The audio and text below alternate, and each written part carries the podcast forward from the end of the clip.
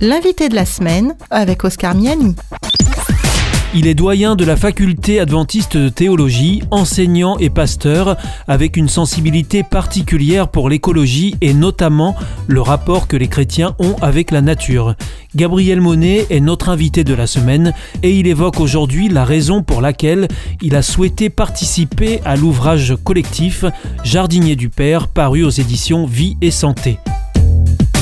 Les questions environnementales ou le rapport euh, que chaque humain, et en particulier les, chrétiens, peuvent avoir par rapport à la, nature, euh, ont toujours été sensibles pour moi. Alors c'est vrai que j'ai grandi euh, dans un contexte où j'appréciais euh, le, monde naturel, mais il m'a semblé que de tout temps, les, chrétiens avaient à se positionner sur, ces questions-là. Et donc lorsque le, coordinateur du, projet m'a sollicité pour, pour participer à ce livre, je l'ai volontiers fait. C'est vrai que je, je me suis intéressé dans cas de, ma réflexion et de mes recherches sur les questions éthiques. Et l'éthique qui est donc euh, la réflexion sur comment on peut agir finalement en tant qu'humain, en tant que croyant, euh, a un volet qui concerne, me semble-t-il, notre rapport euh, au monde environnemental qui, qui est autour de nous. D'emblée, dans votre chapitre, vous faites référence à l'apôtre Pierre en rappelant la promesse de Dieu concernant la venue de nouveaux cieux, d'une nouvelle terre.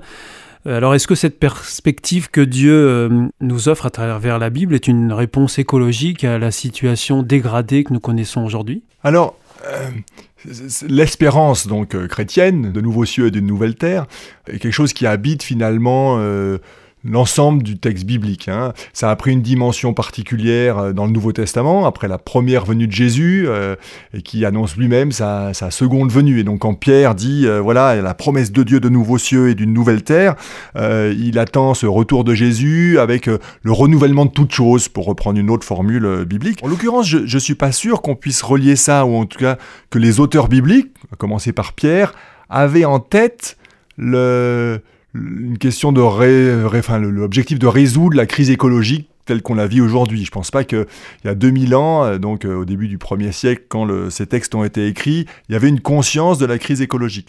Néanmoins... À venir, crise écologique à venir. Oui, hein. crise écologique à, venir, oui, bien sûr. Oui, parce que effectivement, euh, le, le nombre d'habitants ou la non-dégradation à l'époque faisait qu'il n'y avait pas, en tout cas, de de problèmes euh, universels, même si ici ou là, on, peut se rendre compte que, euh, d'ailleurs on en parlera probablement, euh, si la Bible est, déjà aussi attachée à défendre le soin de la, création et de la nature, c'est peut-être pas par hasard.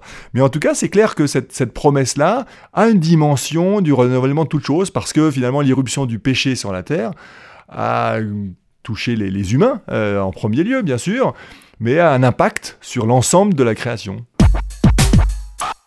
Est-ce que vous pensez justement que cette parole euh, de la venue de nouveaux cieux et d'une nouvelle terre aurait pu justement contribuer à ce que les chrétiens d'aujourd'hui ou peut-être d'hier se soient moins sentis concernés par les questions écologiques? Alors ça c'est tout à fait vrai. Je crois vraiment que euh, pas forcément euh, à mauvais escient, enfin pas pour tous en tout cas, mais il y, a pas mal de chrétiens qui peuvent se dire, mais comme de toute façon le monde tel qu'on le connaît actuel a une durée de vie très limitée, finalement Jésus va revenir, Dieu va changer tout ça, donc on n'a pas, besoin de se soucier, euh, de se soucier de cela. Euh, c'est la grande thèse de Lynn White, qui est un auteur, euh, un philosophe, qui a, pas mal réfléchi, et il y plus ou moins historien également, et qui a analysé que finalement cette vision-là, alors judéo-chrétienne, mais peut-être en particulier chrétienne, de ces chrétiens qui attendent le retour de Jésus, le renouvellement de toutes choses, ben, ont finalement été les moteurs de ce gâchis écologique, ce non-souci de prendre soin de notre environnement, euh, parce que précisément il y avait cette espérance-là. Euh, alors, il faut probablement modérer, hein, la, thèse de Lynn White, elle a été discutée, je pense que fondamentalement, il a, raison. Euh, il est peut-être un peu radical dans ses positions, mais malheureusement, alors que il y, a, tout dans la Bible pour que les chrétiens soient avant-gardistes en termes d'écologie, l'histoire montre que malheureusement, ben, ça n'a pas, vraiment été le cas. Il y a quelques individus, personnes, communautés qui ont été assez euh, pionnières dans, cette perspective-là.